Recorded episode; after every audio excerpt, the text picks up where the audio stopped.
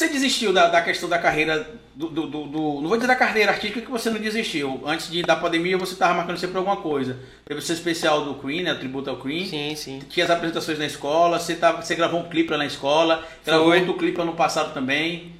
É, que foi No, na praia, na né? praia, que tem um barco, né? Isso. Tem a lancha, tem uma atriz, Foi mais. composição do meu tio essa música, Luiz Borges. Pronto. E aí, por que, que você parou com a questão do sertanejo? Você, você definiu que não queria cantar mais sertanejo ou você não criou esse bloqueio Não. ainda e foi normal? Aconteceu? Porque eu vi que o rock sempre falou mais alto. Então eu tava cantando sertanejo, mas estava sempre escutando rock e acompanhava os artistas de rock e pensava, é isso que eu quero pra minha vida. Ah, um rockstar. É, grandes artistas. Claro que hoje é bem difícil você conseguir isso tudo que a galera conseguia nos anos 80, né? Mas eu acho que é uma coisa que vale a pena lutar. Eu vejo artistas nacionais que conseguiram, como Edu Falaschi, André Matos, essa galera aí. Eu acho que é uma coisa que eu quero tentar na minha vida.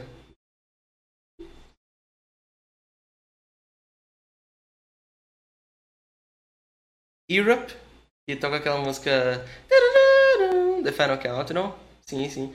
Scorpions, é, Angra, Megadeth, Halloween. Queen, com certeza, nu- nunca vou parar de escutar Queen. É bom ter 16 anos, velho, porque você não, não saturou ainda de Scorpion, você não saturou ainda de Queen, do Guns, Não, mas sabe, Scorpion-. Essas Eu sou- bandas, Não, eu pago pau demais pra essas bandas. Eu ouço desde moleque. É, é o tipo de banda que eu escuto. Agora, eu já ouvi demais. Eu não vou mentir. Eu, já eu escuto essas bandas desde, o, desde os três anos de idade, entendeu? Dois anos, três anos.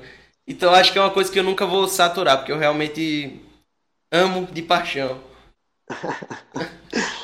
Não, saturar não, mas aí tu vai começar a ter que procurar ouvir uns rock de, sabe, Outras- da- da- outras do bandas, Peru, uns rock de uns países muito, Na sabe? menos- Coreia, Não, Tóquio, já, já tá acontecendo isso aí, eu já escuto. Tokyo Hotel. Tokyo Hotel existe de falar nisso? Não conheço essa. Eu, Não conhece? Você eu conhece escuto... o Tokyo Hotel?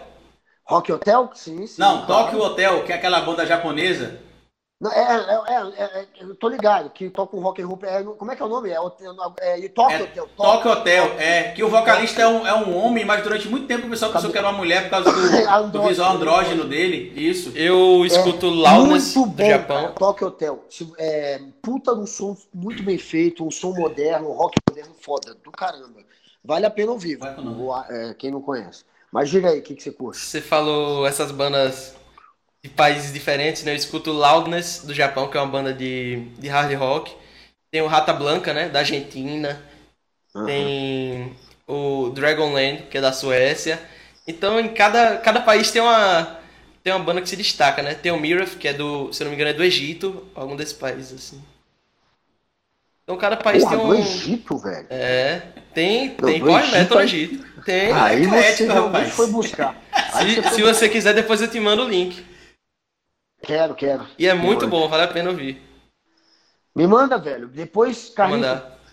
manda meu zap, por favor, que eu Vou quero mandar que pro João Pedro. João Pedro é gente boa demais. João Pedro é bacana. E assim, João Pedro sempre foi assim, ó. na- Mesmo na época ainda que ele tava no, na, na, na fama, vamos dizer assim, de ter recém saído do The Voice, ele nunca foi aquele, aquele gurizinho tipo, tipo Jared lá do, do Whindersson Nunes. né? Jared. Que ele, que ele fa- fazendo aquele estereótipo do menino que é. Mimado, que é, né? Que é mimado, que é boçal, ah, eu sou famoso. Eu tenho. Ele sempre foi normal, tanto que. Eu, eu Valeu. lembro que o pessoal fazia essas, essas grosserias que eu citei mais cedo com ele e ele não falava nada. Aí quando foi o dia eu falei, você não vai falar nada não, João, não vai reclamar com ninguém não. Ele falou, ah, eu não ligo não. Aí eu fui descer pra conversar com tia Lília, inclusive, abraço tia Lília, que é a Um beijo pra tia Lília. Que, que, que é uma amiga nossa, né, que, que inclusive é muito próxima da família dele. E falei, tia Lília, João não reclama, mas tá acontecendo isso, isso, isso, isso, isso, isso. Tem que conversar com a pedagogia da escola, com a Verdade. psicóloga para resolver. Por mais de uma vez aconteceu essa situação. Inclusive, teve uma vez que eu tive de dar uma mais dura. Eu falei, por que que vocês... Parou a sala. Aí eu falei, por que, que vocês, porque não tem talvez o mesmo talento do colega, tem de desmerecer o talento dele para tentar enaltecer algum talento de vocês? Vocês podem ter outros talentos também. E vocês podem ser bom pintando, podem ser bom tocando, podem ser bom dançando. O João é bom cantando. E vocês precisam entender isso, porque. E porque era. é, é, acho que no sétimo ano diminuiu mais ali, não foi, João? Sim, sim, sim. Mas no sexto era um inferno, porque ele tinha acabado de chegar do The Voice tinha poucos meses, que eu acho que foi no primeiro semestre. Mas sempre. Sempre acontece. Hoje menos, né? Mas sempre tem aquilo, ah, saiu do The Voice, por exemplo, uma brincadeira. A galera fala, saiu do The Voice tal, canta mal, não sei o quê. Eu, não- eu nunca, nunca liguei assim. Eu não, se fosse ligar para o que a galera falava, eu acho que eu nem, nem tava cantando mais hoje em dia. É porque o bullying vai rolar, velho. Ainda mais nessa sua idade. É, você com certeza. novo. Então, assim, óbvio que para você conseguir fazer Ivete e Ca- e Carlinhos Brau virarem a cadeira para você, porque você tem talento musical, isso é indiscutível. E aí vai ter uma molecada querendo te zoar. Eu mesmo era da zoeira quando era moleque, mas assim, eu fazia um bullying, eu não vou mentir, eu fazia muito bullying, mas era aquele bullying meio que Saudável. né? saudável, né? Assim, eu não queria realmente oprimir ninguém, eu não queria que ninguém se sentisse mal, mas Não, eu mas isso aí, isso aí faz parte. quando era moleque e era aloprado o tempo inteiro. E eu tinha uma banda também quando era E você era esquisito, viu? 16. Porque eu vi uma foto sua, você postou uma foto sua com sua prima, você era esquisito, viu, Guga? Tá vendo? É, é- é- mas é melhor ser Quer esquisito Thiago? do que não, ser um. É melhor ser esquisito do que ser esse cidadão de bem de hoje. É melhor ser esquisitão. É. Quando eu era moleque, quando eu era moleque da tua idade, eu tinha uma banda também de rock. Chamava. Começou quando eu era da, da sexta série, na real. Comecei com essa banda com 13 anos. E se chamava Primatas.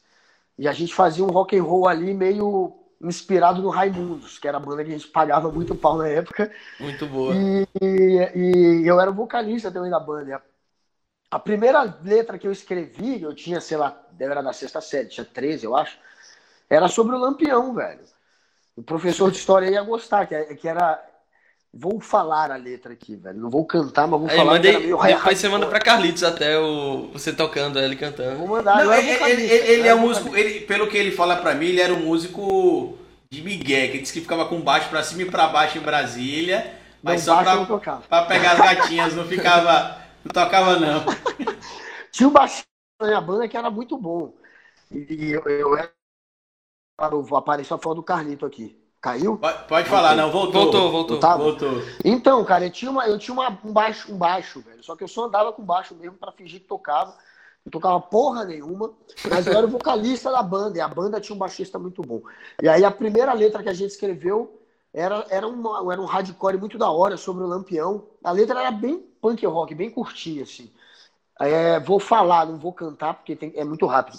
Era cangaceiro nordestino, com fama de ladrão, lutou contra os macacos, que ele chamava a polícia de macaco, virou rei lá do sertão, jurou vingança contra os soldados, virou terror da nação, capitão dos batalhões, esse era Lampião.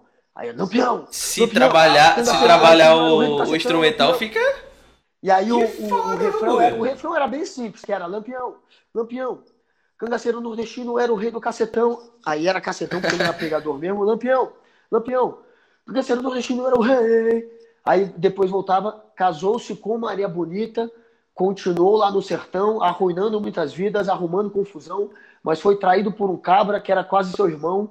Pedro Cândido Miserável acabou com o Lampião. Aí voltava, Lampião, Lampião. Era isso, velho. Essa foi a Mas essa música é pro João Gordo, essa música é cara do João Gordo. Ele, cantando também. ele cantando assim, eu ainda senti aquele espírito de músico, De de- metal, né? o espírito do rock. O espírito, velho, de bater cabeça, mano. Você, você- você entra em roda, velho? Você bate cabeça? Não, nunca entrei em roda, não. Eu. Eu cheguei. Na verdade, eu só fui pra um show assim internacional, né? Show grande, que foi o Rock Fest, que teve em São Paulo em Era meu 2019. aluno na época, inclusive, faltou. pra Graça, mim. graças a Deus que eu fui pra esse show, porque logo depois veio a pandemia. Eu pude assistir o, o Europe nesse show, né? O Scorpions, Halloween.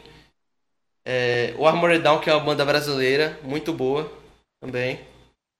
Então, posso dizer que realizei meu sonho. Mas você tem que entrar numa roda e bater cabeça ainda, velho. É, a senão não vale a pena, né? tem. É, É, bater irmão, canela eu- também com a caneleira.